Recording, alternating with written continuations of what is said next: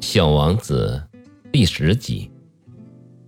离他最近的是三二五号、三二六号、三二七号、三二八号、三二九号和三三零号小行星。他开始反问这些小行星，既为了找到合适的职业，也为了学习知识。第一颗小行星上住的是国王。国王身穿着貂皮的紫色长袍，坐在简单然而很气派的宝座上。当他看到小王子时，国王惊喜地说道：“哦，有个子民过来了。”听到这句话，小王子心里想：“他怎么会认识我呢？我可从来没见过他呀。”他不知道，对国王来说，世界很简单，所有的人都是他的子民。孩子，走近点儿，让我看清楚你的样子呀！国王说，他为终于当上某个人的国王而感到自豪。小王子环顾四周，想找个位子坐下来，但整个星球都被豪华的貂皮长袍给盖住了。所以他只能继续的站着。由于很累，他打了个哈欠。在国王面前打哈欠是违反礼仪的行为啊！这位君主说：“我禁止你打哈欠。”我忍不住呀。小王子非常不好意思地说：“我走了很长的路，中间又没有睡觉。”这时国王说。哦，那我就命令你打哈欠吧。我已经很多年都没看到别人打哈欠了，我很想看别人打哈欠啊！快点吧，再打几个呀！这是命令。你吓到我了，我打不出来呀！小王子涨红了脸说。国王回答道：“那我，我命令你有时候打。”有时候不打，他说的磕磕巴巴，似乎带着点生气。因为国王最在乎的是他的权威得到尊重，他容忍不了反抗。他是个专制的君主，但他又是一个非常善良的人，所以他颁布的命令总是合情合理的。他常常说。如果我命令某位将军变成海鸟，而将军并没有服从，那不是将军的错，那是我的错。我可以坐下吗？小王子胆怯地问。嗯，我命令你坐下。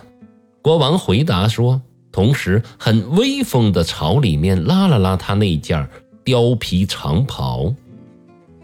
但小王子感到很好奇，这个星球很小，国王能统治什么呢？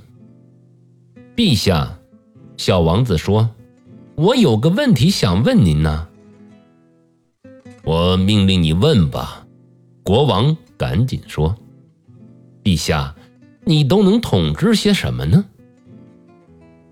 一切，国王非常简明的回答：“什么？”国王并不说话，只是挥挥手，表示他说的一切，包括他的星球、其他行星和恒星。你统治这一切呀？小王子问道。是的，国王回答。看来他不仅是专制的君主，他还是宇宙之王。那么，星星也能听您的话吗？当然了，国王说：“他们非常听话，我绝不允许叛逆。”这种权利让小王子感到很惊奇。要是他自己也有这种权利，那每天就不止可以看四十四次日落了，而是可以看七十二次，甚至一百次、两百次，还不用挪动椅。由于因为想起了那个被遗忘的星球而感到伤心，小王子鼓起了勇气，请求国王帮他一个忙。我想看看日落，请您帮帮忙，请您命令太阳下山吧。假如我命令某位将军像蝴蝶那样在花丛中间飞舞，或者创作一部悲剧，或者变成海鸟，然后将军并没有执行我的命令，那么这是谁的错呢？是您的错呀！小王子坚定地说：“对呀，你不能命令别人去做他做不到的事情啊。”权威首先是建立在合理的基础上的。如果你命令你的人民去跳海，他们会起来造反的。我有权利要求大家服从，那是因为我的命令都是合理的。那我的日落呢？小王子提醒国王，因为他提出问题之后从来不会忘记。你会得到你的日落。我会命令太阳落下，但要依据科学的统治方式，等到合适的时机再下命令。那是什么时候呢？小王子问。嗯，国王边回答边翻看着一本很厚的历书。大概是在今天合适的时机，大概是在七点四十分。到时候你会发现我的命令得到了很好的遵守。小王子打了个哈欠，他很遗憾看不到日落，然后他觉得有点无聊了。我在这里没事做呀，他对国王说：“我要走了。”别走啊，国王说，他很骄傲，终于有了一个子民。别走。我让你当部长，什么部长啊？嗯，司法部长。可是这里连个可以审判的人都没有啊！那可说不准呢。我还没有彻底的巡视过我的王国呀。我年纪很大了，这里也没有容纳马车的空间，走路是很累的。哦，但我已经看过了。小王子又弯下腰，看看这个星球的另一面，那边也没有人呢。那你可以自己审判自己啊！国王回答说：“这是最难的啊，审判自己要比审判别人难得多呀。如果你能正确的审判自己，那么你就是一个真正的聪明人。”小王子说：“我想审判自己，在哪里都可以呀。”不必非要到这个星球上生活呀。嗯，我相信在我的星球上某个地方有只老鼠，夜里我能听到它的动静儿。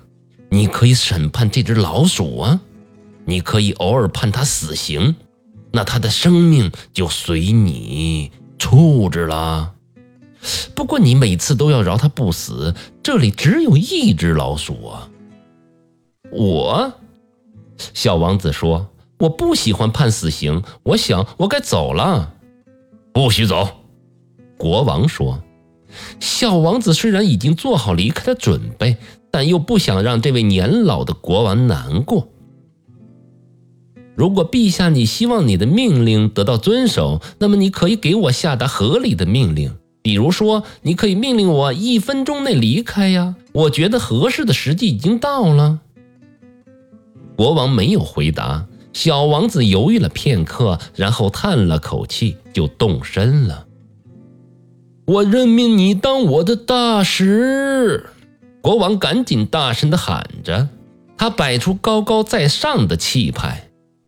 大人可真是奇怪呀，小王子心里想着，继续的踏上了他的旅程。